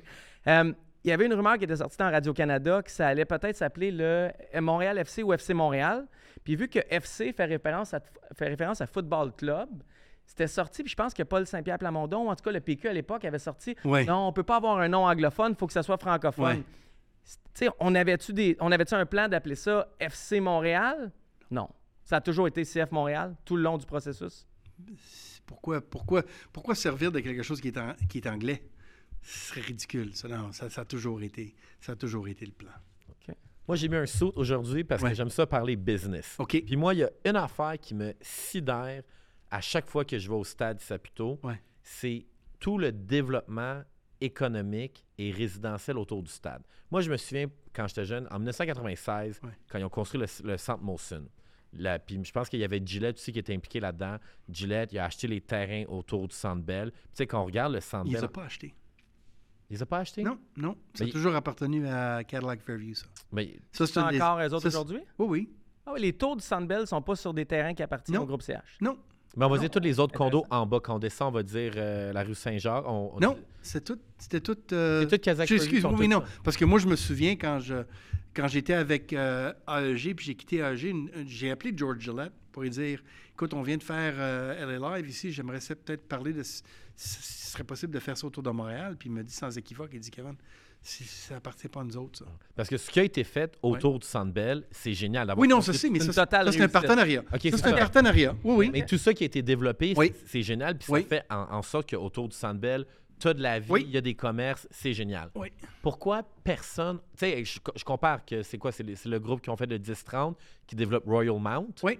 Puis je me dis, pourquoi il n'y a pas un gros entrepreneur au Québec qui dit, hey, il y a le stade olympique, il y a le stade Saputo, il y a le métro, il y a du monde qui habite là-bas. Pourquoi il n'y a personne qui ose injecter un 500, 1 milliard pour tout revitaliser Je suis complètement d'accord avec toi.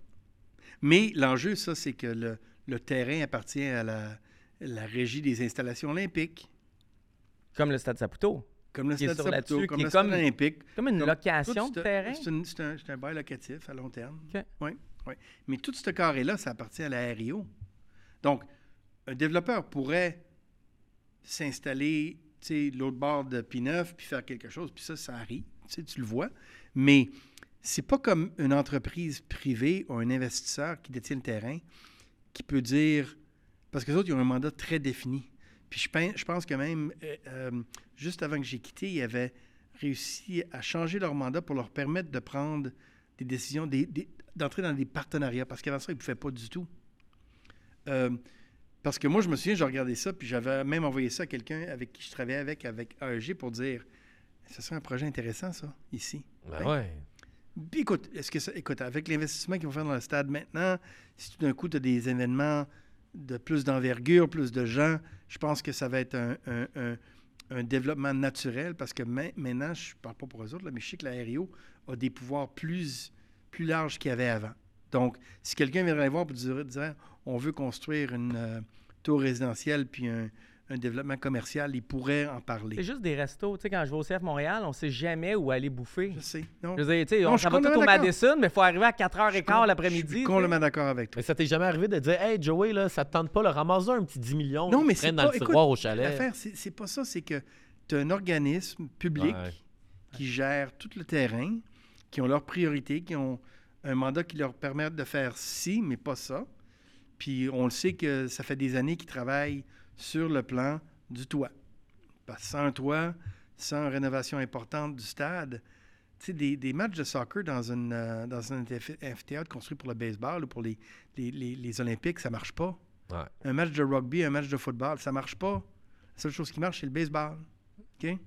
Euh, fait que c'est un investissement important, puis je pense que moi, moi, quand je vois ça, je me dis ça va être quelque chose qui va vraiment changer le stade olympique. Puis on va pouvoir avoir les gros éléments, comme le fait que la Coupe du Monde n'est pas ici en 2026, OK, c'est honteux. Ouais. D'accord.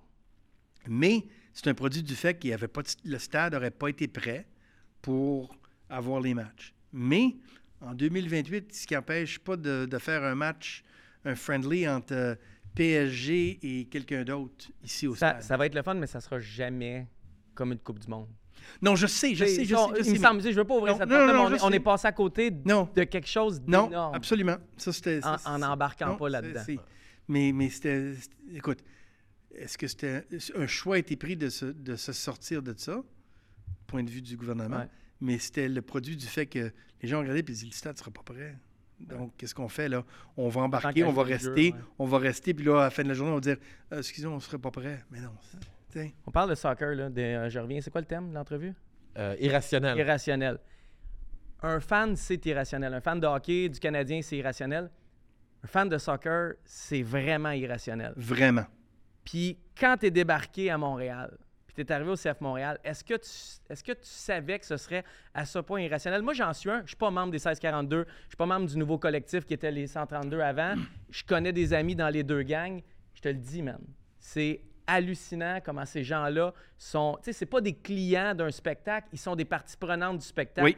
Et ils s'impliquent dans le show. Oui. Et ils agrémentent le spectacle. Quand tu es débarqué, tu savais-tu que c'était aussi intense que ça? Puis si la réponse c'est non, à quel point tu as été surpris par ça? Écoute, je pense que euh, je, je- je savais que c'est un aspect qui est unique. au- Puis écoute, c'est pas juste le, le- le- le soccer ou le football. Hein? Tu vas voir des matchs de basket en Europe, c'est- un phénomène européen. Ouais. Tu vas voir des matchs de basket en Europe, c'est fou, là. Ou même les matchs d'hockey. Oui. ils- ils- Ouais. ça a Des matchs de handball, des matchs de hockey. Moi, moi j'allais voir euh, des matchs euh, quand j'étais avec le- les Kings en Suède. Puis quand la Suède jouait à la Finlande, c'était comme fou raide, là. Ou j'allais voir un match AIK contre Djurgården en Suède. C'était comme... Pareil comme tu vois à des stades de soccer. Donc, c'est pas, c'est pas un comportement soccer ou football, c'est un comportement européen. Et en Europe, quel est le sport le plus populaire? De loin, le soccer. Celui qu'on voit le plus, qui, tu sais, qui crée des. Ah ben, ils font ça là-bas, on doit faire ça ici. Puis, euh, donc, je comprenais l'aspect irrationnel qu'on voit avec les groupes de supporters. Mais, puis on le voit en Europe. hein. Écoute, en Angleterre, là, c'est pas comme c'était avant. Parce que c'est devenu trop. Ah, c'est... Puis il fallait qu'ils prennent contrôle. Ah, trop de violence. Puis tu regardes ce qui s'est passé en France il y a une couple d'années. Tu sais, c'est trop. Ah, puis le racisme en Italie, puis, tu sais, je veux dire, le- T'sais, le- la, fait la que- culture fait soccer, fait sport, euh, euro, là. Fait que, euh, l'irrationalisme, si c'est un mot, c'est bien, mais ça veut pas. C'est pas une licence pour faire des choses qui sont inacceptables dans notre société. Ouais. Tu sais? Comme moi, j'avais, j'avais conté l'histoire euh, à quelqu'un, un reporter qui m'avait. euh, euh, Poignardé. oui, mais j'ai pris le temps de l'appeler et j'ai dit écoute, euh, si euh, quand le Canadien a changé Patrick Roy, Hmm. euh, la section. euh, euh, tu sais, 101. non, Bon, la section, là, où bon, le, le- le, le- le standing room, là. Ouais. OK? Tu avais des gens qui avaient des signes qui disaient euh, On va tuer Régent. Corey out, euh, euh, puis ils avaient lancé des, des, des smoke bombs ou des, Ouais. des, des, fumigènes, des... fumigènes, même des. des, des- c'était, c'était plus que ça, là, ce qui s'est passé. Qu'est-ce qui serait passé? Est-ce qu'on aurait dit, ben, ils ont le droit de faire ça? Non. OK, la police serait rentrée, ils seraient tous été arrêtés, puis ça, ça, ça aurait été réglé, puis les gens dit, ils auraient dit, c'est bien de faire ça. Mais à cause que c'est la culture soccer, ben, on doit leur laisser faire ça. Ben non, on ne sait pas. Mais, mais là, on est dans, l'événement partisan, puis oui, il y a des lignes qui sont franchies, puis d'autres Ouais. non. Moi, je ramène encore à l'aspect business. Ouais. Si ces gens-là, mettons, ils, vous avaient dit clairement, tu sais, moi, c'est le rebrand du nom. Tu sais, pour vrai que l'impact soit parti, puis là, il revient sur le chandail secondaire. Comme on a enlevé l'impact, on cachait les logos infographiques, là, on les ramène, on met impact, on demande acrostiche en acronyme, on n'est pas là. Est-ce que ces gens-là, parce que c'est ça que je pense qui a allumé une colère chez les grands, grands partisans, Est-ce qu'on aurait dû les, les impliquer dans le changement? Puis là, finalement, on aurait vu que ça n'aurait pas passé, ou si ça avait passé, ça aurait passé avec eux autres. Non, écoute, en regardant vers l'arrière, je pense que oui. Oui, je pense que ça aurait été quelque chose qui aurait. Qui aurait écoute, tu essaies de parler à des gens, mais d'un autre côté, tu essaies de pas trop en parler parce que tu veux pas que ça sorte. Tu sais? Ouais. Non, en, en effet, je pense que c'est quelque chose qui a, qui a été pris en ligne de compte depuis. OK? Puis on voit ce qui se fait maintenant. Donc, c'est. Ils reviennent vers quelque chose qui se rapproche plus de ce que c'était. Puis ils ont mis, même mis Pour apaiser. Leduc qui fait le lien avec les parties prenantes, là, Oui, les, les- oui, les partisans, oui, etc. C'est important, cette Oui. relation. Mais tu sais, je pense aussi qu'il faut faire attention. C'est comme euh, tu sais, le, le marketing euh, vieux jeu de faire des focus group. Si tu veux lancer un nouveau produit, puis dans le fond, les gens sur qui tu te bases leur opinion, c'est du monde qui ont rien à faire un mardi à 2, 2 p.m. l'après-midi. C'est peut-être pas le meilleur monde Non, je- pour c'est aller ça, chercher ton feedback. Puis tu sais, même nous, on en parlait dans, Non, dans notre autre segment. On, on lit les commentaires. Nous, on se fait critiquer parce que les gens disent on s'en calise Ouais. des histoires de party des joueurs du Canadien. Ouais. puis on s'en fout de savoir que tel journaliste est mauvais. Ouais. Mais on fait un show là-dessus, puis c'est ça qui est le plus écouté. Fait qu'il y a comme aussi un débalancement entre. Je sais, moi, je crois plus que le client a toujours raison. Des fois, comme le client a besoin de se faire dire Hey, Écoute, c'est ça en, que tu as puis en- besoin. puis en plus, le client aujourd'hui peut dire ce qu'il veut ou ce qu'elle veut Ouais. dans l'anonymat. Écoute, moi, j'avais de la sécurité en, avant de ma maison pendant une période de temps. T'es pas sérieux? Oui. Au pendant Oui. les CF Montréal? Oui, oui. Ça, j'ai déjà lu ça. Ouais, Oui. j'ai entendu. Oui. Donc, si, tu sais, je veux dire. C'est intense. Le client, il faut définir c'est qui le client, tu sais. Ouais, c'est ça. Le client, c'est-tu 40 personnes ou c'est 16 000 personnes? Ouais. Ou 20 000 ou 25 000 ou les 50 000 personnes qui viennent au match ou qui regardent un match à la télé? C'est qui le client? Mais les, les gens l'avaient. Les gens, tu, tu parles d'irrationalité. Les gens sont tellement émotifs, ils étaient attachés au nom. Fait que ça a fait mal, mais après ça, il y en a qui se sont très, très mal comportés là-dedans. Je vais te poser, y a-tu un thème? Arnaud, tu peux te faire un petit euh, son avec ta bouche, genre dou-dou-dou-dou? non, OK. Question qui tue. Si c'était à refaire. On le change-tu le nom de CF Montréal? Ou Ça, on- je peux on pas répondre à cette question-là parce que c'est honnêtement, c'est une décision. C'est pas comme les gens pensent que c'est moi qui ai pris la décision. tu sais. C'est une décision qui, est pris- qui a été prise par une organisation. Puis cette Donc, si on recule- change-tu? Si on recule puis on recommence où on a commencé, les choses se font de la même façon. Si tu recules avec ce que tu sais maintenant, est-ce que les choses seraient différentes? Probablement, oui. Mais c'est c'est- c'est tellement Ouais, mais ça, facile à dire. ça, Non, ouais, c'est- c'est facile ça, à dire euh, mais- euh, avoir su, euh, moi, en 2019, là, j'aurais acheté tous les chalets du Québec. Non, mais moi, j'aurais acheté un chalet pas loin de chez vous. Lui, il a acheté un chalet pas trop cher. Il l'a rénové, lac Achigan, tout a pris de la valeur, tout est beau. Puis dans le temps, je n'achetais pas. Ouais. Mais moi, je veux parler du futur. Là. Ouais. Euh, moi, j'ai des grosses frustrations en tant que fan de sport. là. Ouais. Moi, je suis abonné au câble Ouais. et je suis abonné à tous les postes de sport inimaginables. Moi, j'adore les Canucks de Vancouver. Les mardis, la game du Canadien est finie. Oh, wow, belle game. Canucks Blackhawks. Tonight, the game against the Blackhawks and the Cu- Cup. This game has been blacked out. Je suis comme, comment ça, c'est blackout? Je paye, je m'abonne à tous les postes. Moi, tout ce que je veux, c'est. Mais t'as pas, pas NHL Sunrise. Non, mais je t'abonne au câble. Il est encore au câble traditionnel. Il va, il nous rejoindre, là, Non, mais, il écoute, n'est pas là encore. Déménage aux États-Unis. Ouais. C'est ça ta à réponse. LA? Non, parce que honnêtement, c'est ça. Tu sais, on, on parle d'ici, là, c'est, c'est quand même. Puis tu vois ça présentement. Je veux dire, quand tu sais, tu parles du Super Bowl, là, il y a combien de téléspectateurs? C'était 100, 130, 160 140, millions? 160 ouais. OK. C'est beaucoup. OK, fait que fais la maths, là, vite, vite, là, s'ils font pay-per-view à 100 Ouais, ouais. Hey, C'est du cash, hein? c'est fou, là. C'est du cash, ça. C'est du cash. OK? Mais, mais, mais euh, comme aux États-Unis, tu peux avoir YouTube TV ou tu peux avoir Fubo, puis tu as un paquet de postes, là. Tu n'as pas besoin de câble. Moi, au chalet, j'en ai, j'ai pas de câble parce que je fais Apple TV puis je fais Netflix.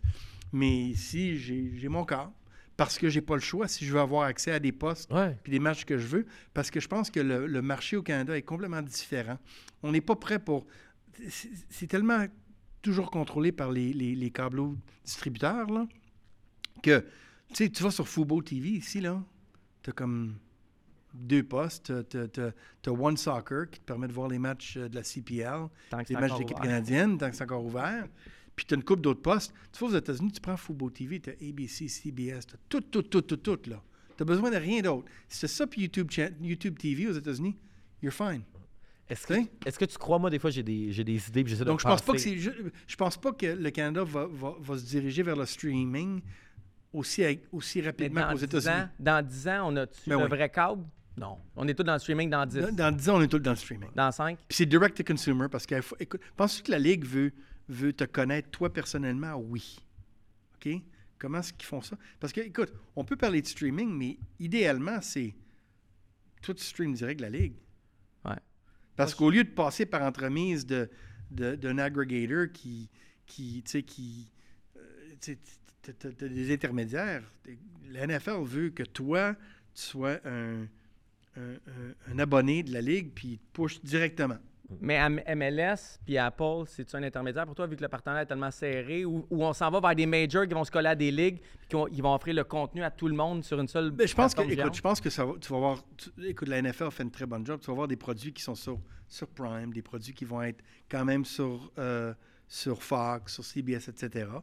Je pense que le, le football, par exemple, il ne prendra jamais le modèle de la MLS où tu es sur un distributeur seulement. OK? Pour la MLS, je pense que ça avait du bon sens, dans le sens que tu veux être innovateur, tu veux t'associer avec une compagnie qui est extrêmement. Tu sais, eux autres, ils connaissent, Ouais. le, ils connaissent le contenu, puis le. Tu sais. Euh, mais euh, je, je pense que dans. Peut-être. Aux États-Unis, dans cinq ans, on est presque là. Tu sais. On est presque là. Moi, des fois, je me demande, est-ce qu'on va tomber dans un modèle, on va dire, où est-ce que chaque match de sport, on va dire chaque match du Canadien, devient comme un film ou une télésérie, où est-ce que tu l'achètes à la carte, basé avec du dynamic pricing. Peut-être. Fait que, exemple, la game du Cana- Canadien Panthers de mardi soir, tout le monde s'en fout, cette game-là, elle te coûte 50 10 cents. Ouais, 10 cents. Mais, exemple, Pas le même range, mais on s'en fout. Ouais, ouais, même. Ouais. Même qu'à un moment donné, la dernier match de la saison, où est-ce que si le Canadien gagne, il fait les playoffs, puis que là, ce match-là, il est 3-3 en troisième période. Mais si tu veux tuner in, quand c'est 3-3, là, elle, elle te coûte plus cher, puis il y a le plus de monde qui embarque dans le game, plus ça monte. Fait que même modèle que Ticketmaster ont fait avec Dynamic Pricing. Penses-tu que la population, les gens seraient capables de comprendre ça? Parce que tu sais, c'est un peu même comme avec le basket. J'ai pas envie de m'abonner à tous les matchs des Raptors, Ouais. mais quand ils rentrent en série, Tu veux les voir. là, je Ouais. veux les voir. Ouais. On dirait qu'il y a comme pas tant ces options-là. Puis, tu sais, moi, ça me gosse de payer le câble. Mais ça, postes- c'est à cause. Écoute, ça, c'est à cause du. Quand on parle de legacy, là, le, le système qu'on a présentement, le legacy system, ça a été Ouais. bâti il y a 30 ans, ça. Fait que là, c'est. Avant que ça se. Ça se avant que ça change, ça va prendre un peu plus de temps, mais, mais ce que tu me décris, c'est quelque chose que si le consommateur veut ça, bien, éventuellement, les ligues et puis les distributeurs vont, vont, vont, vont aller dans cette direction-là. S'ils peuvent se rendre compte qu'écoute, ça te coûte presque rien pour avoir tous les matchs si tu veux, mais il y a des matchs premium, il va falloir que tu, tu sais, comme les, euh, les matchs ici, là, billet de saison, tu as X nombre de matchs premium par année, puis ils sont plus chers. Tu sais, parce qu'ils savent qu'il y a une haute demande pour ces matchs-là. Ça se peut-tu que, parce que c'est Régent Tremblay qui avait sorti cette, cette idée-là, que le Canadien pourrait créer son, son propre streaming à lui, puis offrir quelques games? Probablement pas toutes les games, mais ça se peut que le Canadien dise un moment donné, il y a 10 games ou il y a 12 games qui sont sur Abs TV, Ouais. Puis qu'on paye. C'est-tu juste. Regarde, quand on, a, quand on a créé le Club 1909, c'était en partie une, une des idées, ça. Parce que si on a tu sais, 800 000 membres à travers le monde, bien là, tu peux, faire, tu peux faire du push marketing à tous ces gens-là directement. Mais aussi, si tu en as un bon nombre qui sont au Québec, dans, notre, dans la sphère de, de distribution, parce que tu peux faire des matchs strictement à eux, direct sur ça? Oui, mais pas avant que ton contrat, tu sais, je veux dire, Ouais. Faut que tu respectes quelqu'un qui t'écrit un bon chèque pour, pour euh, 60 matchs par année, ben, you stay Mais there. ça se peut. Non, ça peut Que, évoluer. mettons, l'année prochaine, le Oui. contrat des. Pas l'année prochaine, dans deux Dans ans deux et ans, ouais. quelques mois, Ouais. ça soit 50 matchs au lieu de 60 en droits régionaux, puis qu'on en pitch 10 avec Abs TV. Mais là, on spécule, mais c'est quelque chose de possible. Non, je pense, écoute, da- si le modèle d'affaires a du bon sens, Ouais. ben, tu le regardes, puis tu le fais.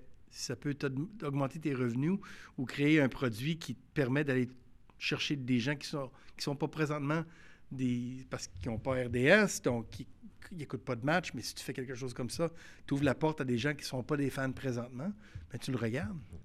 Euh, moi, c'est ma dernière question. OK? Demain matin, tu remplaces Gary Bettman. Tu es le nouveau commissaire de la Ligue nationale de hockey. Ouais. Quel move que tu ferais? Parce qu'au début, en début d'émission, tu parlais de quand tu es arrivé dans la Ligue, c'était des vieux gars de hockey, des old school guys, des, des vieux grincheux blancs. Là, tu es Gary Bettman, tu es Kevin New School Gilmore. Ouais. Qu'est-ce que tu fais? Qu'est-ce que je fais? Je je peux juste faire une chose? Ouais, mais oh, plein de OK. OK. Euh, Euh, je rapproche la ligue au hockey féminin. Ouais. Ça, je- ça, je le fais instantanément. OK? Euh, je ramène les Nordiques. Ah, Un gars qui veut des likes. c'est bien répondu. Non, écoute, je pense que. Écoute, Gary. euh, c'est intéressant parce que moi, j'ai rencontré Gary en 93 au match des étoiles. Il venait, il n'avait pas encore commencé. Puis moi, j'étais euh, j'étais avec Disney. Puis on négociait avec la Ligue. Puis moi, j'étais, à cause que Michael m'a demandé d'être très agressif envers la Ligue. Tu sais, l'idée de, que la Ligue partagerait tous le, euh, les revenus de, de la marchandise, là, c'était un non-starter pour nous autres. Toi, t'es comme nous, nos jerseys, notre logo, il est beau, il est cool, on en vend de la On guenille. prend la majeure partie, puis vous prenez un, tu sais. Euh, fait que je rencontre Gary euh, au, euh, l'ancienne arena, au forum. Puis il me dit Nice to meet you, Kevin. Can you stop being an asshole? Mais écoute, écoute, tous les commissaires, ils se font huer. Gary a fait une- du bon travail. C'est un bon businessman. Puis on regarde le hockey présentement, là, puis moi, je pense au hockey quand j'étais avec les Kings, puis quand je, une partie de ma job, c'est d'évaluer, d'é- d'évaluer du talent. Hey, ça a changé, là. Tu sais, dans ce temps-là, ça headman the puck, get it in deep, tu sais, speed, size, skill, c'était, tu sais. Work hard. Hey, je me souviens, euh, Corey Perry, l'année de son draft, euh, notre dépisteur en Ontario voulait rien savoir de lui. On avait trois choix de première ronde. Il voulait rien savoir, puis il me disait, parce qu'il me disait, he's too slow. Puis moi, quand j'allais le voir jouer, j'arrivais une heure et demie avant le match pour le voir se réchauffer. Avec, il faisait des choses que les jeunes font maintenant, là. Mais c'est le seul qui faisait dans le temps. Ah. Mais là, tu vois le sport, c'est tellement le, le- le- le niveau de, de talent qui existe dans le hockey. Puis le fait, c'est que c'est pas juste des Canadiens maintenant. On est en bas de 45% je pense, dans la Ligue.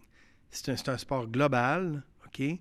Est-ce qu'il y a une opportunité pour aller en Europe? Ça, c'est quelque chose que la Ligue va devoir regarder parce que, à part du, tu sais, t'as le t'as le soccer, tu as le basket, le troisième sport, après ça, du point de vue global, là, c'est le hockey. Ah, moi, ça serait vraiment cool d'avoir une genre de NHL européenne. Ouais.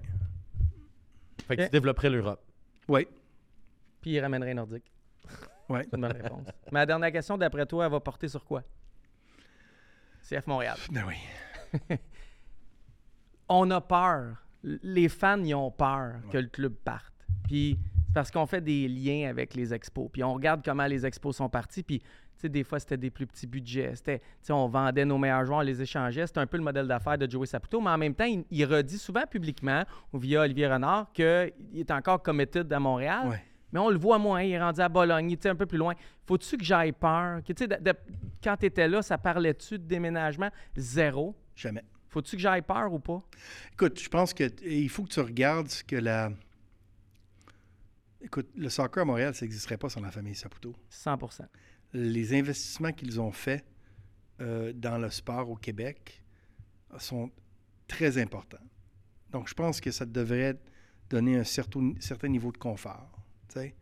Euh, écoute, le fait que Joey à Bologne, une équipe là, euh, je pense que son fils joue avec la, la-. Primavera. Donc, euh, je- ça, ça se comprend entièrement. Mais euh, moi, j'ai jamais ressenti ça quand j'étais là. Merci, ça me fait, euh, OK. fait chaud au cœur. Tu vas pouvoir bien dormir. moi. Ouais, je vais aller bien dormir après ça. On va aller manger un peu, là, mais ça va bien dormir après. Kevin, merci d'avoir accepté de venir sur un podcast de deux gars différents des autres qui font juste jaser. On a, tu sais, on t'a posé des vraies questions. Ben, lui, un peu avec son soute, là. Oh oui, ça, ça fait euh, différent, mais, Mais c'est le fun. Ça donne accès à. Tu sais, il y a plein de monde qui se posait les questions qu'on t'a posées, puis c'est le fun d'avoir ces réponses-là. Puis on apprécie bien gros, puis je suis sûr que les gens qui nous écoutent, ils apprécient énormément. ça me fait plaisir. Merci, Kevin. Bienvenue.